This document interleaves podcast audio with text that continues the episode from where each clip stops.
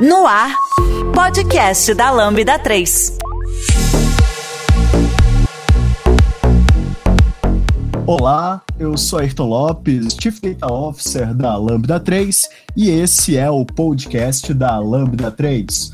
Hoje, em mais um episódio produzido pela equipe de dados da Lambda 3, vamos falar sobre estratégias para a criação de um produto em dados. Mas, afinal de contas, você sabe quais as etapas para criar um produto de sucesso envolvendo tecnologias em dados e inteligência artificial? Quais as características de projetos de mundo real que temos resolvido via uso de dados e IA? E o ágil, onde fica? Para abordar esse assunto que está bastante em alta, tenho aqui comigo o Newton Ueda, Data Product Manager na AB Embev.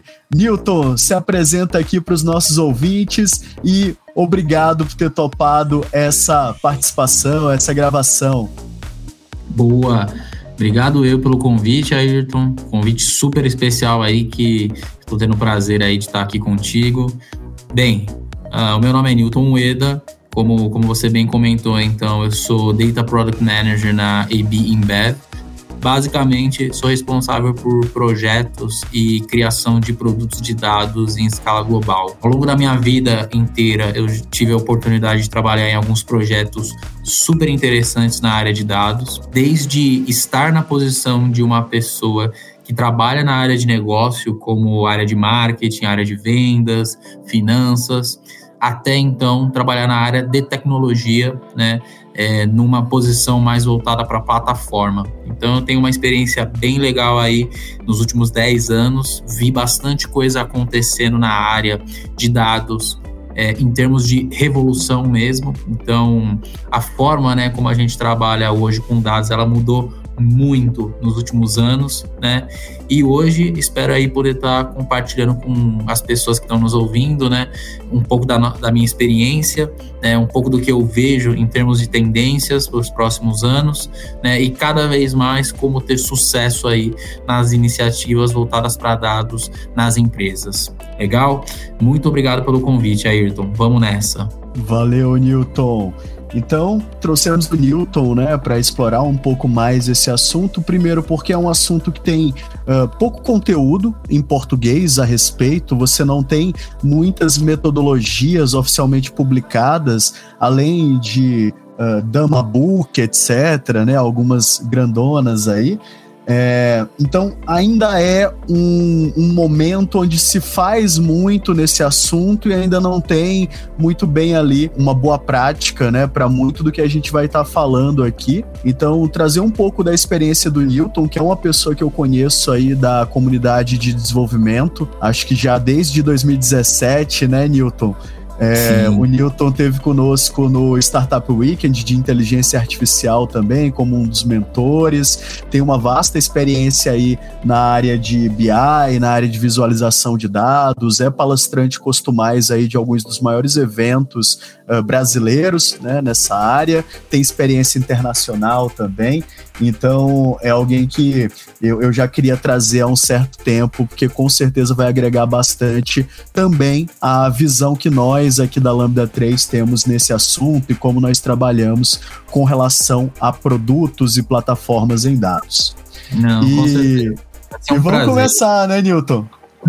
vamos lá, vai ser um grande prazer estar aqui contigo carinho gigante aí por você e também o pessoal aí da Lambda 3. Um grande agradecimento aí, logo de cara. Obrigado. Então, pessoal, antes da gente começar, não esqueça de dar cinco estrelas no nosso iTunes. É, isso ajuda a colocar o podcast em destaque. E não deixe de comentar esse episódio no post do blog, em nosso Facebook, SoundCloud e também no Twitter. Ou, se preferir, mande um e-mail para gente no podcast@lambda3.com.br. Boa, vamos lá. Newton, vamos lá. É, então, para começar, né, Newton, vamos então falar um pouquinho a respeito dos projetos em dados, em inteligência artificial que nós temos visto aí nas empresas brasileiras, né? E para isso, acho que é legal também você contextualizar um pouco aí é, da sua experiência, né? O Newton já trabalhou em algumas empresas bem grandes, né? Acho que é, Azul Linhas Aéreas, né, Newton? O que Sim. mais? Já trabalhei, já tive oportunidade né, de trabalhar em algumas empresas, né, tanto no Brasil quanto no exterior, né? Então eu trabalhei, eu comecei a minha carreira, né, trabalhando na Eletropaulo, né, que é a atual Enel São Paulo, né? Também tive a oportunidade de trabalhar em algumas consultorias, né, como Accenture. Peguei alguns projetos muito legais na área de varejo, né, na área de finanças também, na área de marketing.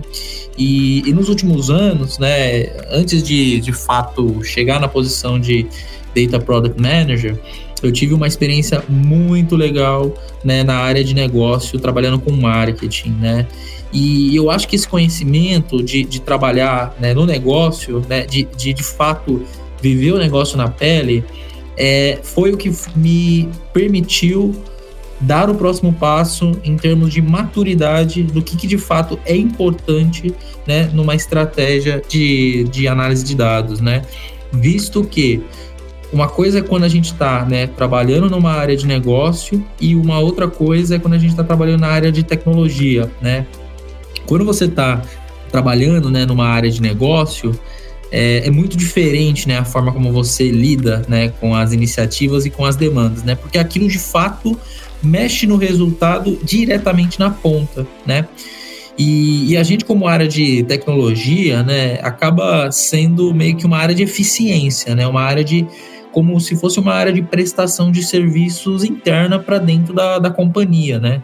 Porque então, hoje em então, dia as áreas de negócio elas são alavancadas pela tecnologia, né, totalmente, Newton? É, totalmente. As áreas elas têm budget para poder fazer os seus projetos, né? Sim. Então assim, é, dados e IA tem que acompanhar isso também, né? Muito, muito mesmo, né?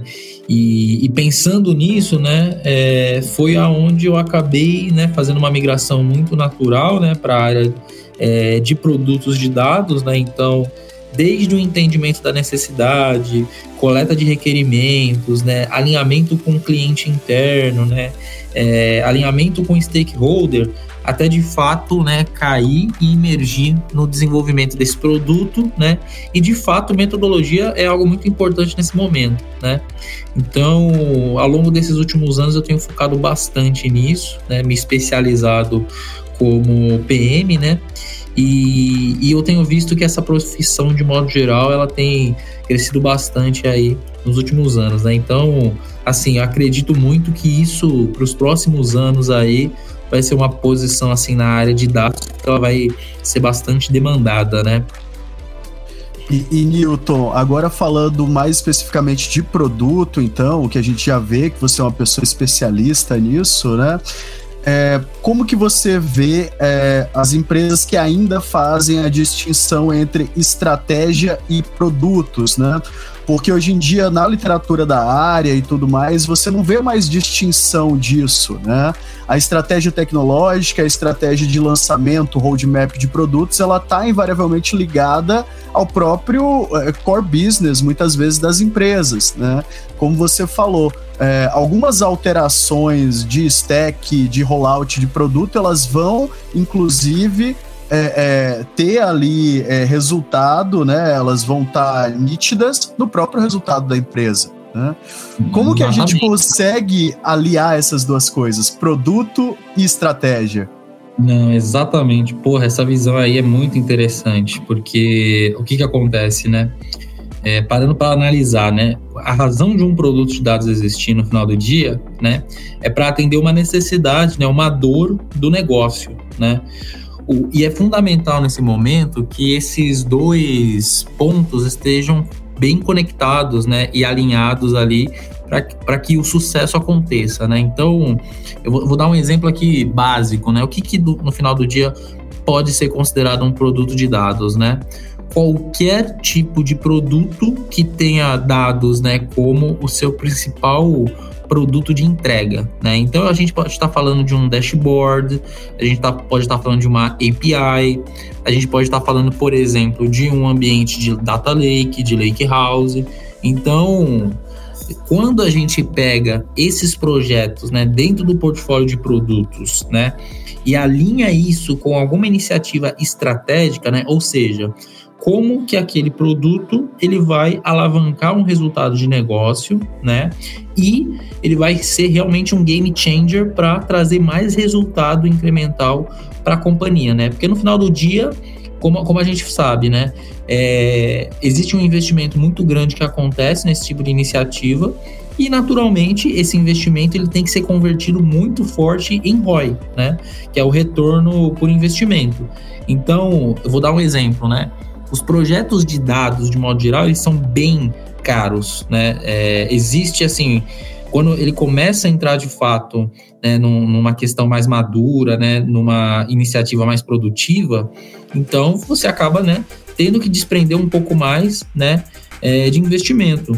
E aí, claro, vai chegar um momento que o seu stakeholder ele vai começar a entender mais, né, vai ficar mais maduro naturalmente e por consequência, você vai ser questionado para saber né, o quanto que isso está fazendo diferença no dia a dia da empresa, né? Então, vamos dar um exemplo aqui super básico, né?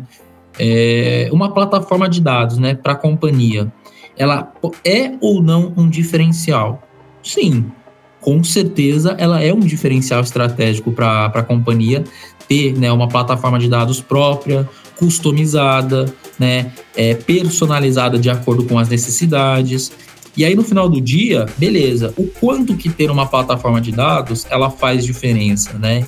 Então, esse tipo de pergunta naturalmente ela vai surgir, ela vai é, ter. E aí é o momento onde você tem a oportunidade, né, de naturalmente casar a iniciativa, né, de produto de dados com visão de estratégia de negócios, né? O que, que você acha sobre isso, Ayrton? Faz sentido para você? Faz total sentido e é uma das coisas que a gente tem por alicerce aqui na Lambda 3, né? Não só olhar pela parte técnica, né? Então, gestão, processamento, saída do processo, mas também entender como que aquele processo ele lida com as demais áreas de negócio e ainda mais, muitas das vezes a gente está muito refém também do feedback e de como essas áreas de negócio vão estar adaptadas a lidar com as nossas ferramentas, né, Newton? É muito bom salientar, né, que muita empresa acaba não se utilizando aí de profissionais de design, profissionais dev mesmo às vezes, que é resolver tudo por dados, né? Mas a gente sabe que muitas iniciativas não é bem por aí, né? É, é, é bom salientar isso também. Não, totalmente, concordo com você. A Lambda 3 é a quinta melhor empresa para se trabalhar no Brasil e uma das maiores referências do país quando se fala em desenvolvimento de software e metodologia ágil. Somos um grupo de pessoas curiosas que adoram inovação e tecnologia. Estamos em constante evolução técnica e social. E Newton, quando a gente fala de maturidade de dados, né? Então a gente já entende essa necessidade de estratégia é, tá andando junto com essa definição com relação a produto, né? Mas se a gente fosse falar das empresas brasileiras, tá? E aquela definição de maturidade de dados mais tradicional, né? De uma baixa maturidade até alta maturidade as nossas Sim. empresas brasileiras, né? Então, é, muitas ainda no seu processo de transformação digital, criando os seus primeiros repositórios, experimentando data lake, experimentando uh, o uso de algoritmos de aprendizagem de máquina, é, muitos deles fazendo também é, a sua jornada para a nuvem, né? É, como que a gente tem, como que você tem visto aí a maturidade das equipes de dados, né, das iniciativas em dados das diferentes empresas? Não, bacana. Esse ponto também é super interessante, né? Parando para pensar, eu acho que, maturidade ela tem muito a ver, né, com o momento que você está vivendo na sua empresa, né? Então, o quanto antes você começar uma estratégia voltada para dados, né, no longo prazo isso vai ser benéfico para toda a companhia, né? Porque todas as áreas elas podem se beneficiar disso no final do dia, né? foi-se a época né, que dados era restrito a um pequeno conjunto de profissionais que normalmente trabalhavam na área de tecnologia, né? E eu acho que essa questão de, de, maturidade, ela, ela tem muito a ver com aquele momento, né, de baixa maturidade, de média e de alta, né? Quando a gente fala de baixa maturidade, o que, que a gente está falando normalmente, né? É, empresas, né, que acabam tendo uma baixa maturidade, né, num, num primeiro momento, por alguns fatores, que é natural, né? É, às vezes, falta de conhecimento, falta de, de capabilities, né? Falta de de investimento em tecnologia, né? Porque naturalmente para você ter uma boa estratégia, uma boa maturidade, né, é necessário que haja um investimento inicial para que você possa, né, experimentar ali é, os primeiros resultados, né, que uma abordagem voltada para dados pode te oferecer, né? E, e o que, que acontece, né? É, tem os estágios, né, que você passa, né? Então até aquele tradicional gráfico do Gardner, né, onde tem análises é, prescritivas, descritivas, preditivas e por aí vai. Então eu acho que tem muito a ver com isso também, sabe? Acho que tem empresas, né, que naturalmente elas são nativas digitais, né? Então a gente pode dar vários exemplos, inclusive, né? Como por exemplo, né, tem alguns cases muito legais, né, de empresas como por exemplo o iFood, o PicPay, empresas que já entenderam que dados é o grande cerne da questão, né? E aí o que, que acontece? Né? Naturalmente, essas empresas elas investem mais dinheiro nesse tipo de iniciativa porque elas entendem que isso traz um grande diferencial competitivo para elas, né, perante o mercado, né, e também internamente para que seja convertido tudo, todo esse investimento em eficiência operacional e estratégica, né? Então, é, é só parar para pensar no processo ponta a ponta que de fato isso a, a conta ela fecha no final do dia, né? Mas aí entra uma questão de contrapartida que é super importante, né? Isso tem que estar tá super alinhado, né, com o board da companhia, né, com a diretoria, porque querendo ou não, esse tipo de engajamento ele tem que ser, né, é, de cima para baixo. E aí, o quanto mais é, o time, né, executivo da empresa, né, em questão está alinhado com essa necessidade, naturalmente, né, os resultados eles vão ser né, é, vistos, né, até no curto prazo e no longo prazo principalmente, né. Então, eu, eu falo para você, né, qual é o custo hoje para você ter, né, o seu dado né, dentro de casa, né, o seu dado disponível para você usar ele, para você poder tomar decisão, para você poder de fato fazer estudos que de fato vão mudar o caminho do seu negócio. Então, esse, essa, esse tipo de maturidade, né, esse pensamento de, de, de longo prazo é super importante nesse momento, por quê? Né? Porque começar lá na frente você vai ser beneficiado, né? Isso tem muito a ver com jornada também, né? Com jornada de longo prazo, né? Então, não é do dia para a noite que você vai né, ficar maduro. Naturalmente, você vai passar por um processo né, de amadurecimento, de conhecimento, de capacitação dos seus profissionais, né, para que isso é, cada vez mais fique mais fluido dentro da companhia, né, e o assunto de dados não seja mais um tabu, né, você consiga conversar naturalmente. Ou, ou uma coisa da TI, né, Newton? Exato. Não, e, e, e existe aquilo, né? É, ah, se é dado, é a responsabilidade da área de TI. Não, né? A gente sabe que não é assim que funciona, né? A gente precisa ter, né, é, muita parceria, colaboração entre as equipes, né, técnicas e equipes de negócio, né? Então eu acho que é, faz muito sentido olhar por esse, por esse olhar, sabe?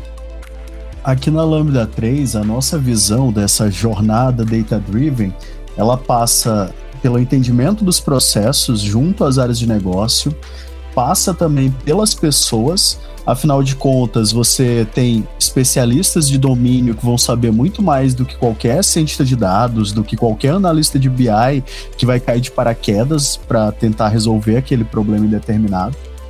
Passa pela execução também, e aqui a gente vai falar de metodologias, métricas para acompanhamento, né, coisas que a gente tem observado como boas práticas.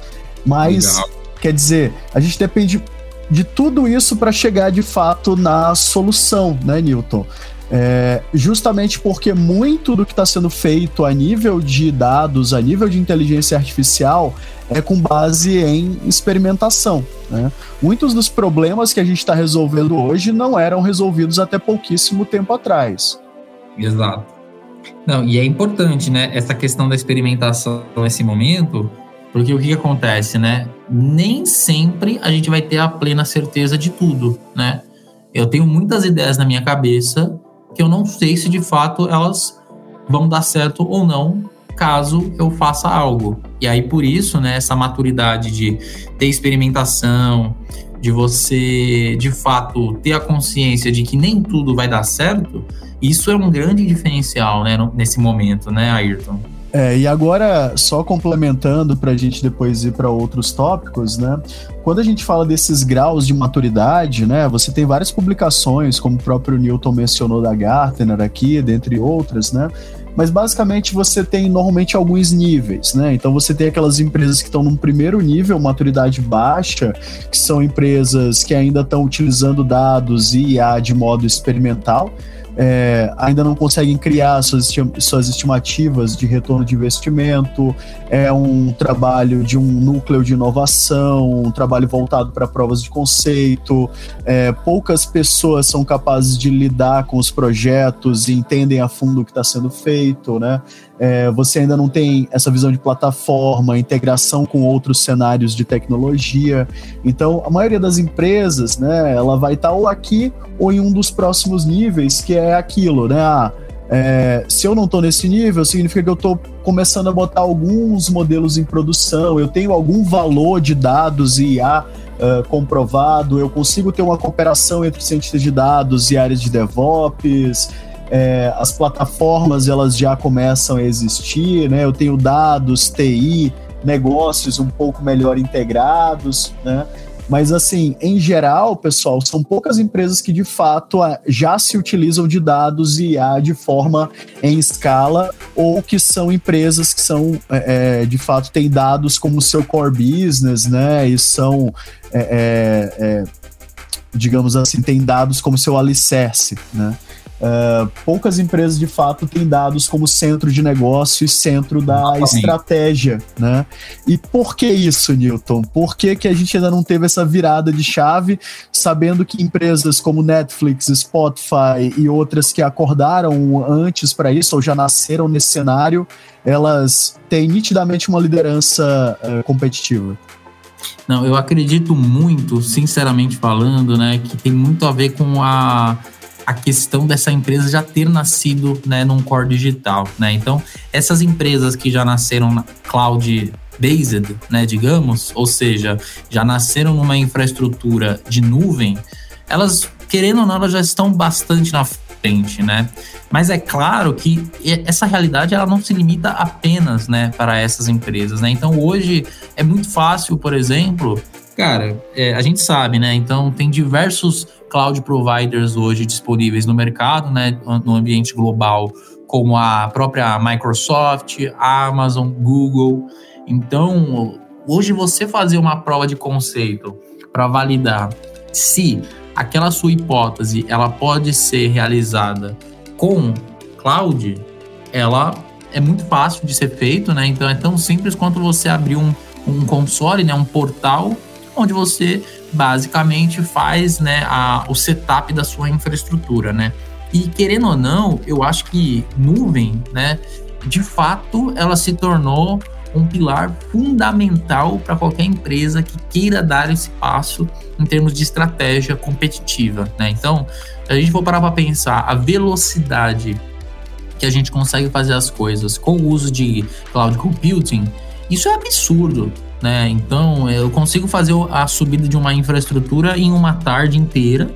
Então eu posso provisionar todos os recursos da minha arquitetura em uma tarde e, e no dia seguinte eu consigo já começar alguns testes ali para entender o quanto que aquilo pode ser benéfico ou não, né?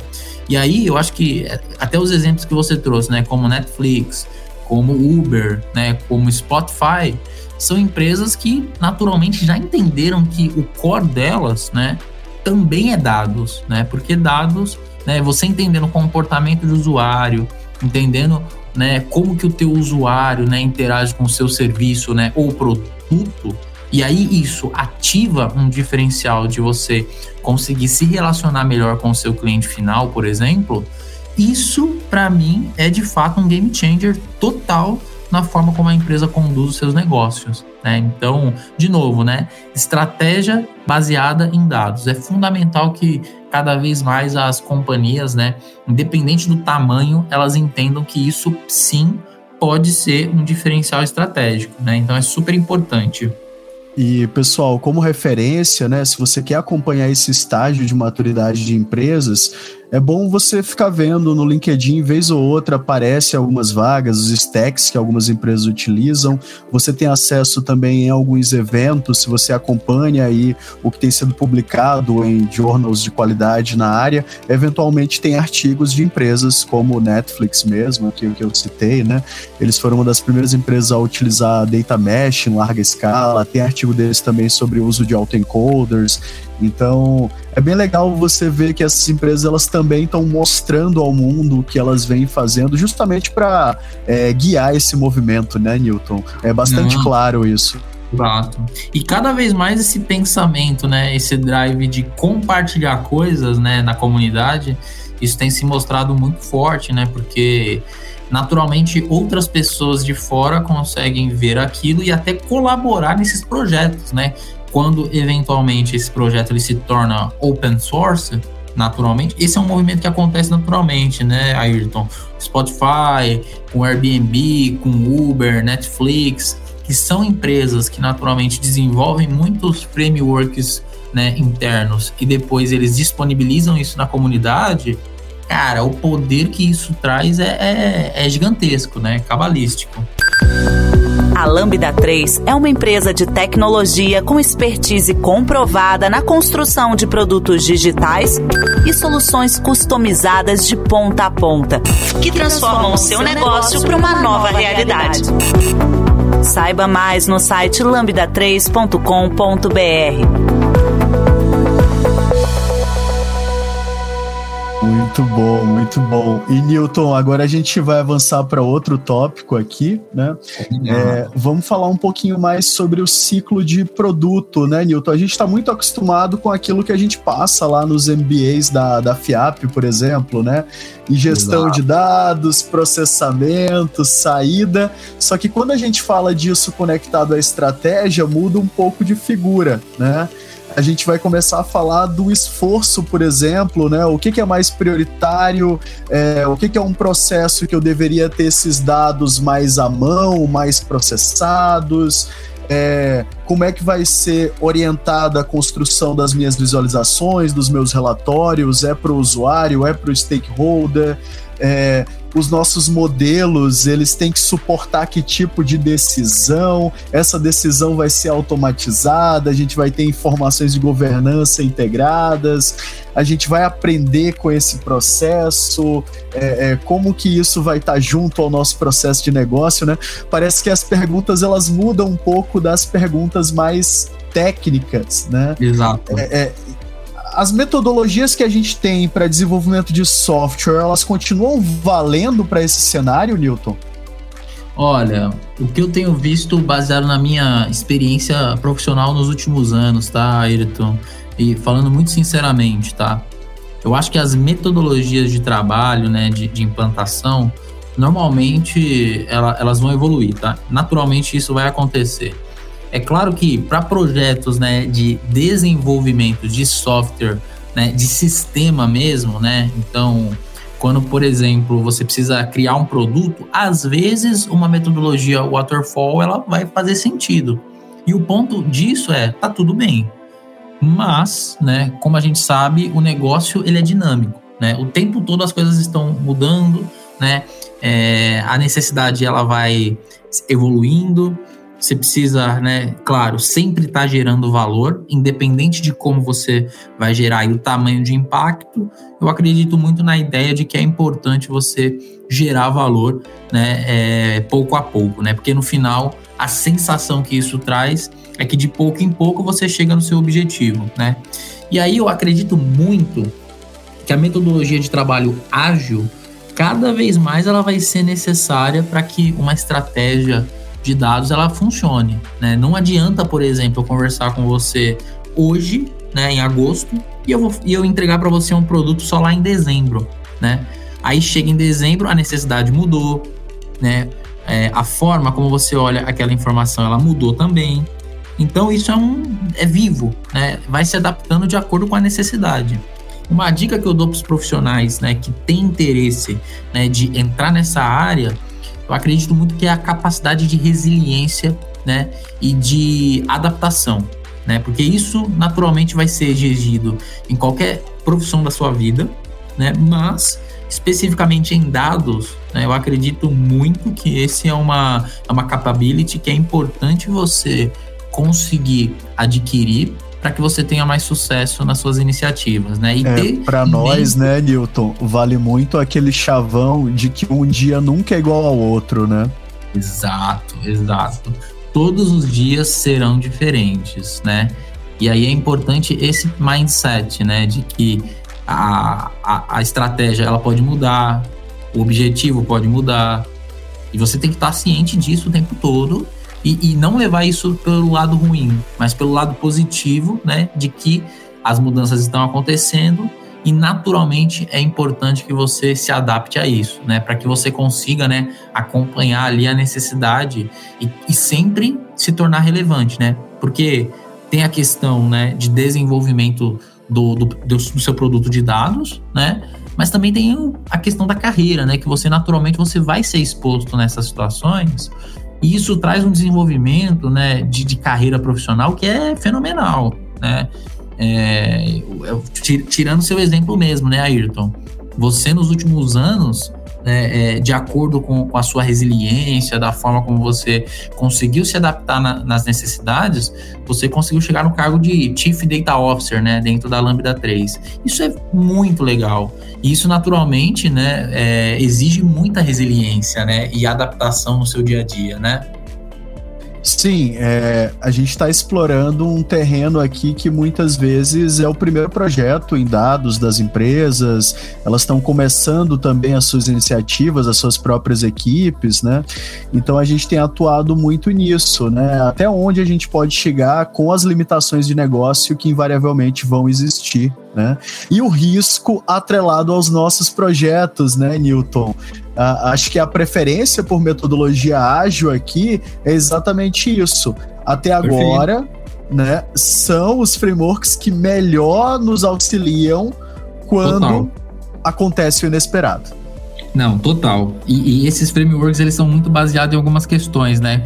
Principalmente a transparência, né, Ayrton, de você conseguir se comunicar com o seu stakeholder, né, de maneira franca, né, de maneira transparente é, informando para ele como é que está o real status né, do andamento. Né? Então, olha, o projeto ou ele pode estar tá indo muito bem ou ele pode estar tá indo muito mal. Né? O que não pode acontecer, por exemplo, é ser uma surpresa no final né, do desenvolvimento que não vai dar certo.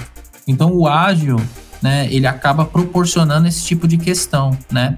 E as cerimônias que está incluído dentro dessa, dessa abordagem de trabalho, né, que a gente já conhece naturalmente, né, que são as deles, né, as plannings, retro, né, a review. Então tudo isso naturalmente faz o quê?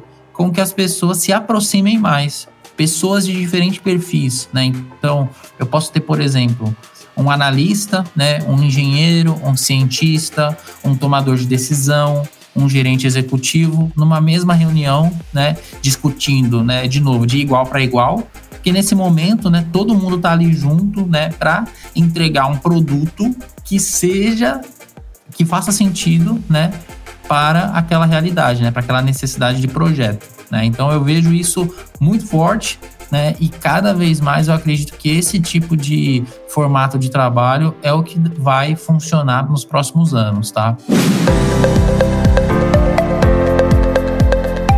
Você está ouvindo mais um podcast da Lambda 3.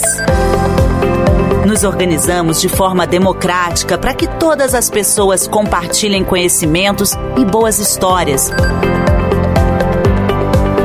Temos muito papo sobre tecnologia, diversidade, cultura e muito mais. Encontre o caminho para novas ideias aqui. Newton, outra coisa interessante também, né, quando a gente fala desse ciclo de produto, então abordar como que essas metodologias ágil, elas têm sido utilizadas para esses ciclos de experimentação, né? E a gente está vendo também a adoção de alguns desses modelos de gestão voltados aí para startups, como é, o Design Sprint do próprio uh, Google Ventures, né, o Lean Startup também. É, então, como que a gente consegue fazer um desenvolvimento mais contínuo, entregar features numa menor, no menor espaço de tempo, algo que já é, tenha valor para o negócio, né? E que prove também os nossos conceitos, teste as hipóteses de maneira mais rápida, né? E aqui a gente vai falar também com relação à métrica e validação de processo, né? Que é uma outra coisa que anteriormente eu, eu tinha muita birra na ciência de dados, porque eu não conseguia mostrar o valor daquela minha feature, que era uma feature complexa para fazer é, é, a nível do todo, a nível do sistema que eu estava trabalhando, entendeu? E parece que hoje a gente já tem um pouco mais de clareza nessas definições, até por ter é, um, detalhe maior, talvez, na, na, análise de requisito, né? Como que você enxerga isso? Eu acho que é fundamental que a gente possa fazer, então, uma boa coleta de requerimentos, né? E, e nesse momento, eu acho que é, é super importante a gente clarificar as coisas, né? E quem é que pode trazer essa luz, né, no final do, do, do túnel, né? Nada mais é, né, do que o cliente, né, final que tem essa necessidade, né? A gente normalmente está falando com um stakeholder, né? Então, quem é o stakeholder? é basicamente a pessoa que está né, apoiando esse projeto. Ela tem o interesse de que aquilo seja entregue né, no final do dia. E, e essas conversas né, de requerimento é aquilo, né? Você precisa conversar né, com a pessoa, né, entender a expectativa do lado dela, entender de fato qual é o desejo que ela tem né, para a, entrega desse produto, né? E aí, de novo, né, é, você tem que ser muito claro né, em relação ao que é possível né, de ser feito e o que não é. Porque no final do dia tem uma expectativa ela precisa ser cumprida. Né? Imagina que chato né, você passar né, jogando baixo, né, três, quatro semanas trabalhando numa iniciativa, né, chega no final do projeto, né, da entrega, e aí o seu cliente vira para você e fala: Olha, tá muito legal, tá muito bacana, mas, mas não, não, era, era nada disso que eu queria. Exato, exato. E aí, olha como que poderia ser diferente, né? Ao invés de você só mostrar o resultado depois de quatro semanas, imagina que você, né, todo dia tem uma daily de 15 minutos com o teu cliente e a equipe do, do desenvolvimento, apresentando como é que tá o projeto, como é que tá o andamento, quais são os blocos, né, como é que tá indo a evolução. E aí, no final dessas quatro semanas, você apresenta o produto final. Isso é, de fato, o que vai cada vez mais fazer a diferença no desenvolvimento e na entrega desse, desse produto, né? Porque é, não vai ser uma surpresa, né? Se eventualmente o projeto não der certo, né? Exatamente, né? A gente tem que saber mitigar esses riscos que são inerentes aos projetos de dados e IA dentro do próprio processo. Né? Nós, é, como o Newton já bem falou, as nossas metodologias também têm de ser adaptáveis. Né? Exato, é, exato. As pessoas e querem aquilo, né? utilizar o PMBOK, as pessoas querem utilizar, é, é, sabe, tudo by the book, e, e, e acho que isso não funciona. Não, não funciona, né? Não funciona, né? E eu vou falar uma coisa para você, viu, Ayrton? Baseado em experiência também, tá? Eu acho que esses grandes frameworks de trabalho, né? É, ele, ele tem muito a ver com, beleza, você tem uma referência, né? Já é um guide. Mas esse guide ele não precisa ser seguido à risca, né? Então você tem que extrair o melhor que aquilo pode te, te proporcionar, avaliar o que faz sentido e o que, que não faz no final do dia e falar, olha, desse guideline que a gente tem, eu vou usar essas metodologias, eu vou trabalhar nesses formatos. Agora, esses outros detalhes eu não vou considerar na minha arquitetura, né, no meu formato de trabalho, porque não faz sentido para o nosso business, né, para a forma como a gente opera. Então, tá tudo bem. Né? O ponto é, né, é você não se prender nessas metodologias, porque no final do dia é, é aquilo. Isso pode impactar diretamente, né, no seu na forma, né, como você vai trabalhar e entregar o seu produto, né? Mas em geral, né, se você é uma pessoa que está começando na área, aprenda bem, por exemplo, o Scrum, né, uma metodologia é, mais visual também, como um Kanban, né, construir as suas listas de tarefas, manejar bem um board, conhecer uma ferramenta de DevOps, eventualmente, se você for um desenvolvedor, né, é, porque invariavelmente, à medida que os projetos vão ficando maiores, né, você vai ter uma necessidade também de trabalhar com equipes multidisciplinares e de fazer o conhecimento rodar. Né? É, Exato. E, a, a, acho que a gente não pode ficar preso somente no feudo de dados, né, Newton? Exatamente. Não, é necessário, né, que a gente tenha essa consciência, né, de que as coisas, né, mudam e a gente precisa se adaptar para que né, a gente consiga avançar sempre né, de maneira mais adequada, né? E Newton, é, vindo então de alguém que também já teve naquela ponta do trabalho mais técnico, né? Como eu até mencionei anteriormente, você trabalhou bastante nas áreas de BI, visualização de dados, é, é uma referência hoje em dia.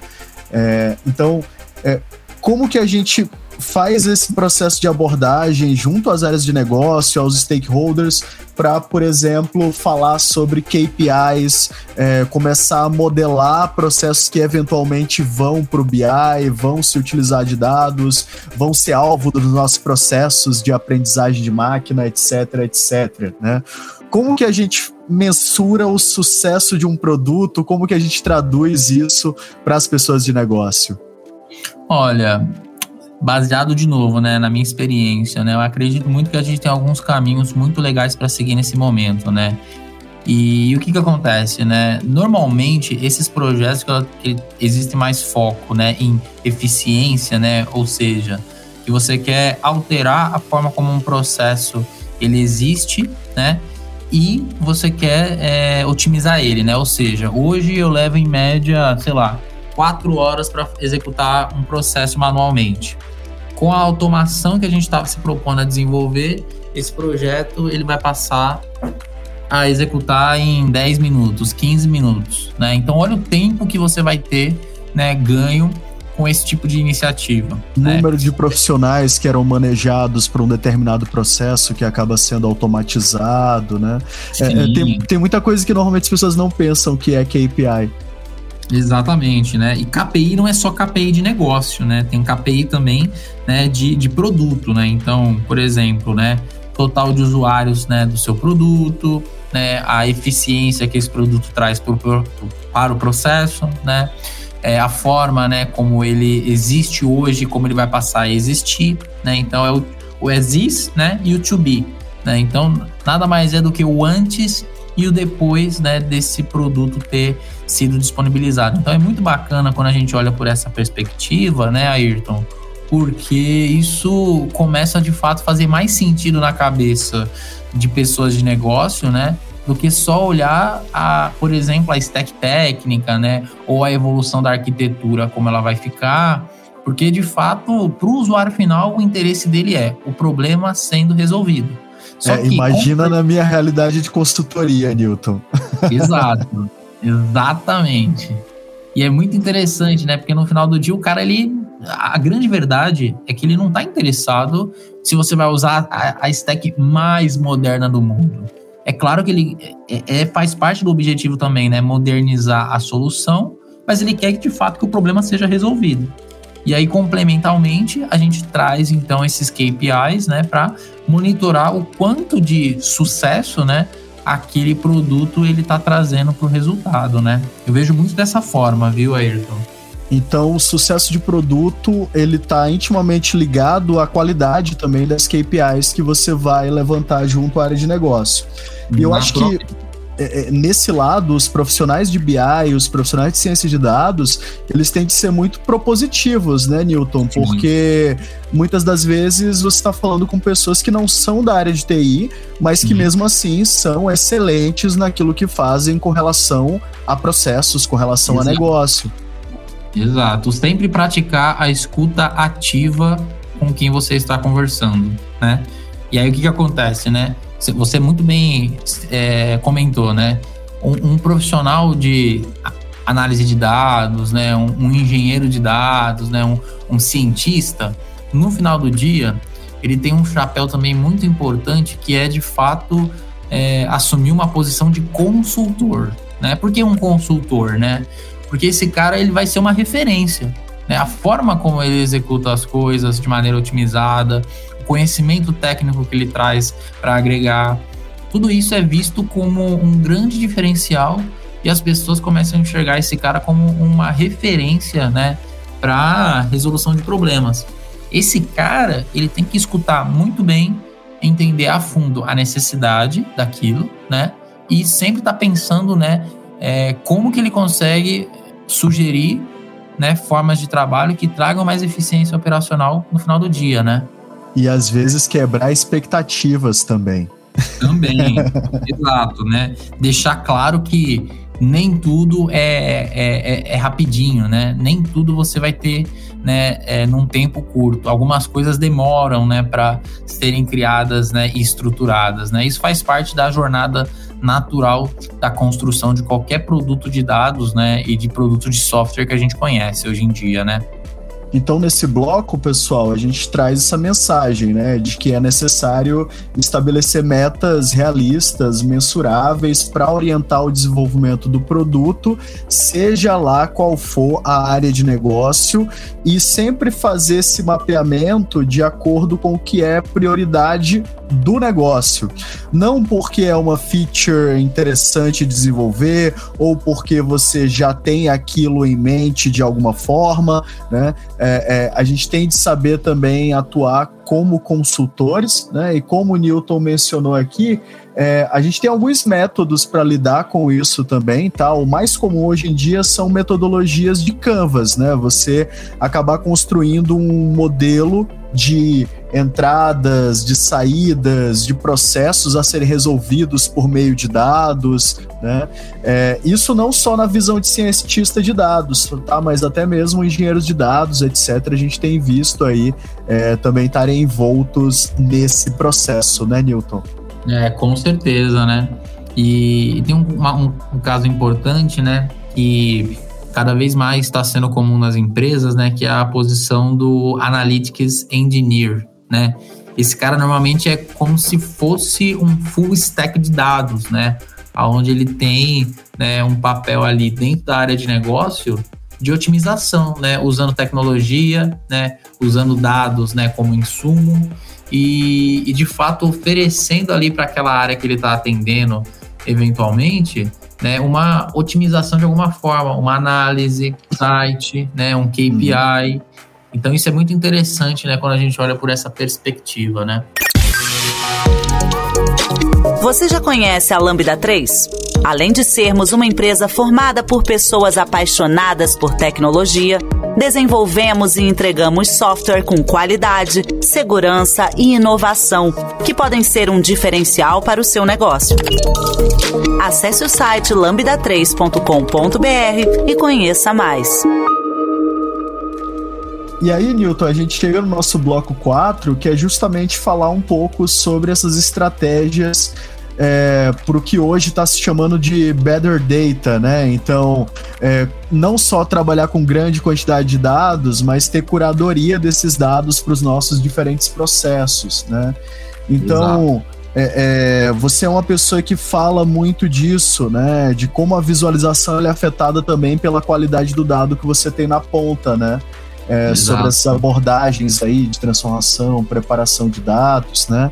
Então, o que, que a gente pode recomendar para quem não está tá nos ouvindo aqui é, quando a gente fala é, disso, né? De não só trabalhar com grande quantidade de dados, mas se essa pessoa quer esse olhar mais analítico, que ela vai destrinchar o problema antes mesmo de começar a ir para o código. E aí, entrando nessa questão aí da coleta e preparação de dados, né? No final do dia é fundamental que a gente tenha, né? Uma boa estratégia né, de fundação de dados, né? Porque no final do dia dados é, é, o grande cerne da questão, né? É onde está o conhecimento, é, é onde você consegue tirar os seus insights. E você preparar né, uma arquitetura, né, uma fundação de dados bem robusta para você conseguir trabalhar de fato as suas análises, né, os seus insights, desenvolver os seus modelos de machine learning, né? É isso que vai ser um grande game changer, né? E, e cada vez mais eu vejo, né, que arquiteturas, né, e aí, de novo, o que eu vou falar aqui não é com o objetivo de ser polêmico, né, Ayrton? Você vai me entender muito bem. Mas recentemente até eu fiz um post no, no LinkedIn, né, comentando um pouco do meu ponto de vista sobre as arquiteturas, né, de Data Lake, né, Data Warehouse e Data Lake House. E aí eu vejo, né, esse, essas abordagens, né, essas estratégias de maneira muito diferente e cada vez mais, né, eu vejo abordagens de data warehouse perdendo espaço e iniciativas mais como Data Lake e até o Lake House ganhando mais espaço no mercado. E assim, isso é natural que vai acontecer, né? É um movimento natural de evolução, né? O, o Data Lake e o Lake House, eles oferecem uma possibilidade, né, muito grande em termos de adaptação né? Escala, e, né? São mais escala. escaláveis, sim. Exato. Esse tipo de abordagem, né, de plataforma, normalmente vem com uma pegada muito forte, né, de processamento massivo de dados, né? E aí para isso, claro, né, a gente conta aí com um framework de processamento, né, que é bem conhecido, que é o Apache Spark, né? Hoje a gente não pode falar de engenharia de dados sem falar de Spark. É impossível a gente trabalhar com grande volume de dados sem contar com esse cara para apoiar no desenvolvimento né, da nossa solução, né? Com certeza, aqui nós utilizamos bastante, inclusive é parte do nosso teste técnico aqui é, para os engenheiros de dados da Lambda 3. É, então, algumas das ferramentas aí, práticas que a gente recomenda, né, para lidar com esses desafios da etapa de preparação de dados, a depender do seu stack, se GCP, Azure, AWS, você tem algumas bibliotecas específicas, né, para serialização de dados, etc. É, mas em geral, pessoal, acho que o foco tem muito a ver também com, as, uh, com o seu olhar analítico, né? Como o Newton falou também, essa capacidade de escuta ativa, principalmente porque essa pessoa, engenheiro de dados, geralmente ela vai lidar com muitas pessoas não técnicas que são donas é, de alguma forma desse dado, desse processo de coleta, extração e integrações. Né? Exatamente. Então, acho que é, é grande parte do trabalho do engenheiro de dados no dia a dia, né, Newton? Exato, né? E lidar com esses caras, né, que são normalmente, né, data owners, né, ou data stewards, né, é importante porque acaba sendo fundamental você ter a visão ali do que, que é necessário, né, o que, que faz mais sentido, né, porque é, é, a gente já entendeu que a gente não consegue ter tudo ao mesmo tempo. Então a gente precisa priorizar o que faz mais sentido para nossa estratégia. Né? E aí, com isso, você tendo essa visão de negócio, acaba sendo um grande diferencial, não é mesmo, Ayrton? Exatamente, né? Quando negócios e tecnologia andam junto, a gente começa a falar de um desenvolvimento de produto mais sinérgico, né, Newton? Exato. Invariavelmente, isso leva a boas práticas, a melhores discussões e a um produto, é, de maneira geral, melhor. Né? Perfeito. E...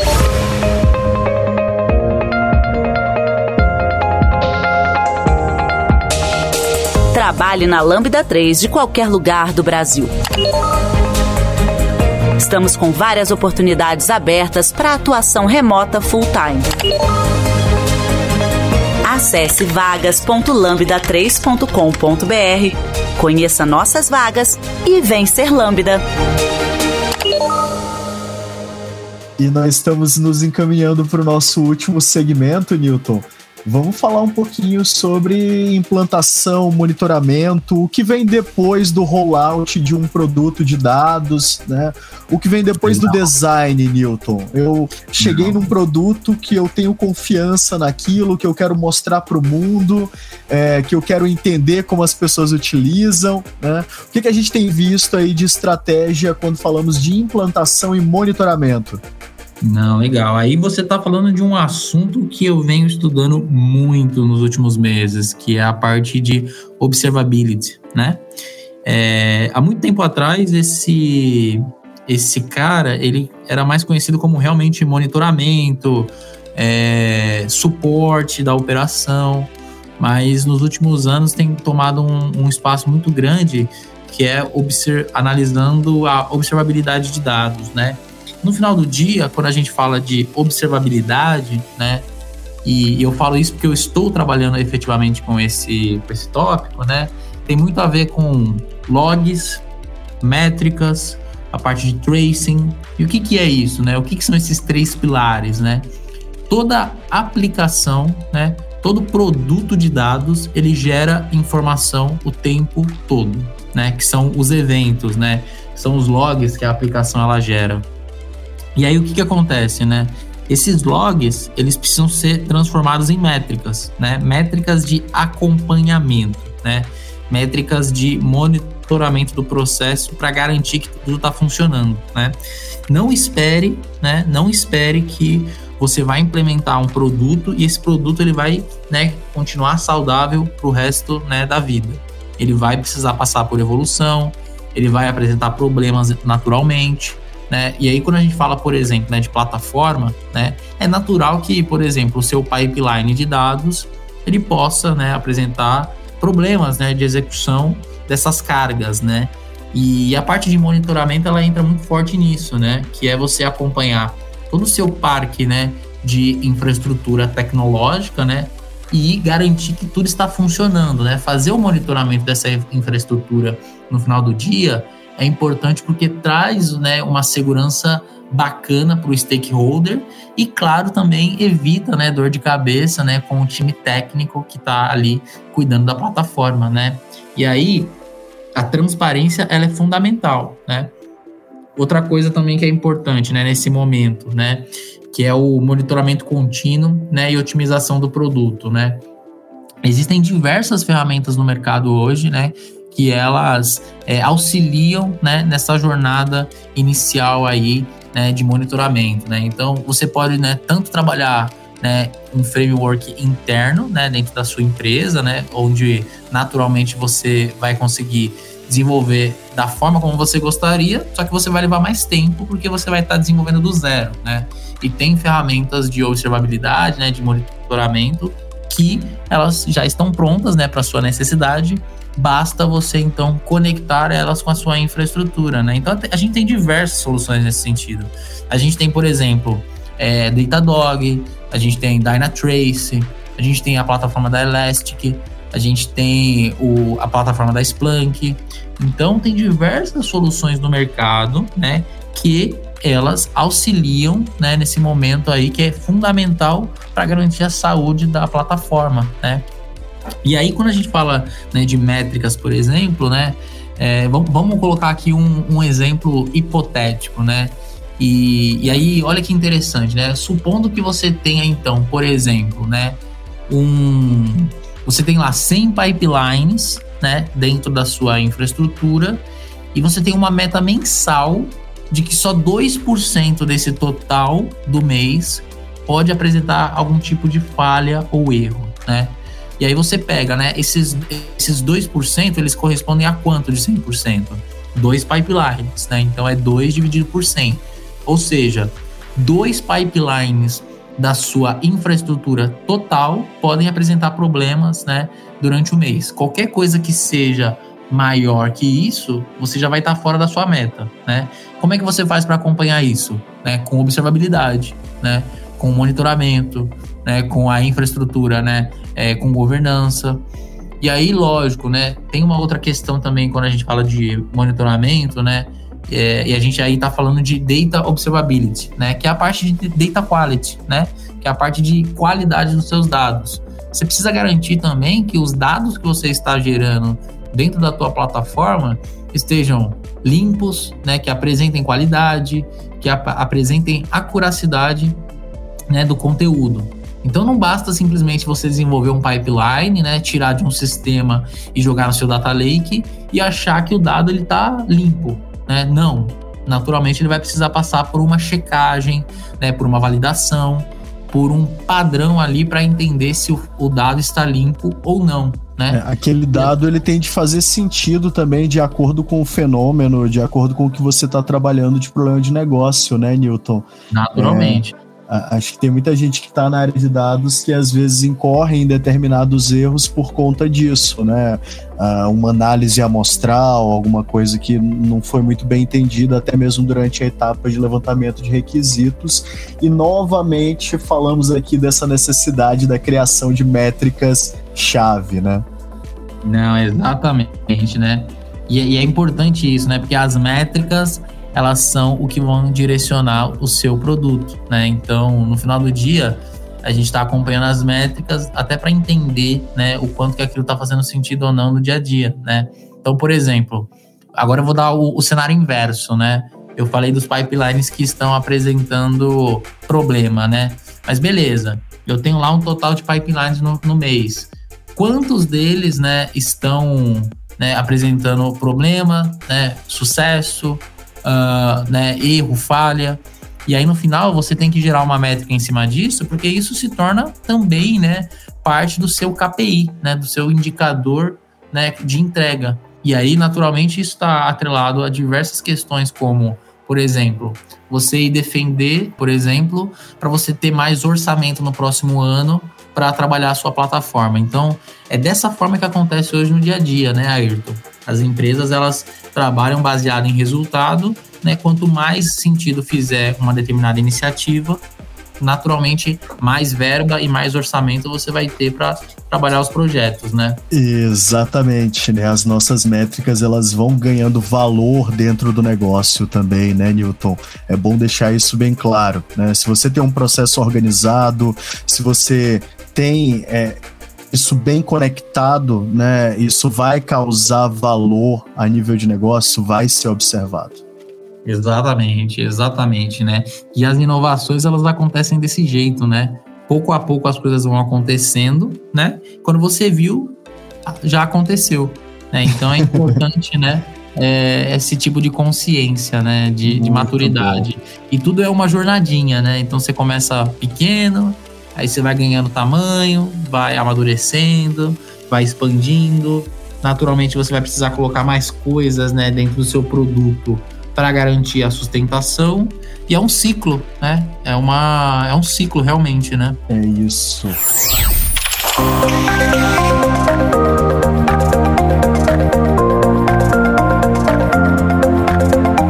Esse podcast é produzido pela Lambda 3, uma empresa de tecnologia inovadora que pode te ajudar em seus maiores desafios. Especializada em desenvolvimento de software, a Lambda 3 tem experiência na entrega de projetos de maneira ampla e contínua, através de metodologias ágeis que fazem a diferença para o seu negócio. Conheça nossas soluções entrando no site lambda3.com.br. Newton, gostaria de agradecer então pela sua presença aqui, né, pela gravação. É, então, nesse episódio, pessoal, nós falamos aí sobre maturidade de empresas em dados, metodologias ágeis para produtos em dados, definição de objetivos, KPIs, coleta, preparação de dados, design, desenvolvimento de produtos, implantação e monitoramento. Falamos aqui sobre metodologias ágeis, sobre metodologias de Kanban para acompanhamento de desenvolvimento em dados. Né? Demos algumas ideias aqui de produtos, de empresas que consideramos inovadoras no tema, né? E convido aí os ouvintes a aplicar essas estratégias aprendidas nos seus projetos, né? Você que está iniciando na área também recomendo fortemente é, acompanhar o Newton nas mídias, né? E, bem, é, fazemos aí um convite né, para feedback, sugestão de tópicos futuros aí dentro é, dessa área de dados, também até mesmo para fazer um novo convite ao Newton. E vamos aproveitar então essa última parte da gravação, Newton, para fazer um agradecimento aí aos ouvintes, né, dar suas informações de contato e mídia social também. E mais uma vez, muitíssimo obrigado. Não, com certeza. Muito legal, Ayrton. Queria agradecer novamente seu convite. Para mim foi super especial estar aqui contigo, batendo esse papo. Você é um cara aí que eu tenho como um grande exemplo para mim em termos de, de carreira, até como pessoa eu te admiro bastante, porque eu acho que você é um cara né, que, que cresceu bastante nos últimos anos, você conseguiu crescer bastante na carreira, né? Se formou recentemente como doutor, né? É, e, e, eu vejo você como um grande amigo aí, uma referência profissional, tá? Eu queria agradecer aí a oportunidade de estar aqui contigo. Esse é um assunto que eu trabalho né, nos últimos anos bastante forte. Como você bem comentou, eu comecei trabalhando com, com dados, né, com, como BI, né, então como analista de BI. E, e, e, naturalmente fui passando por algumas cadeiras, né, algumas posições, passei por algumas empresas, né? E aí hoje eu, eu sou esse profissional que você conhece, né, graças a essa experiência que eu fui adquirindo.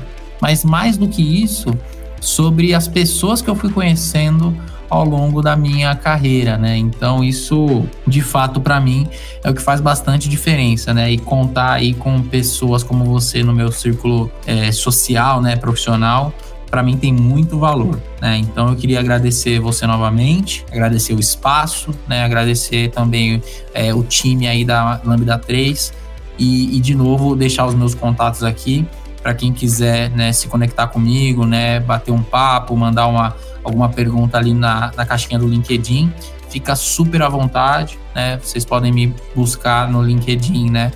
Por Newton Ueda. E eu estou à disposição, então, pessoal. Deixo aqui os meus contatos, novamente me coloco à disposição e agradeço aí novamente ao Ayrton pelo espaço e pelo convite.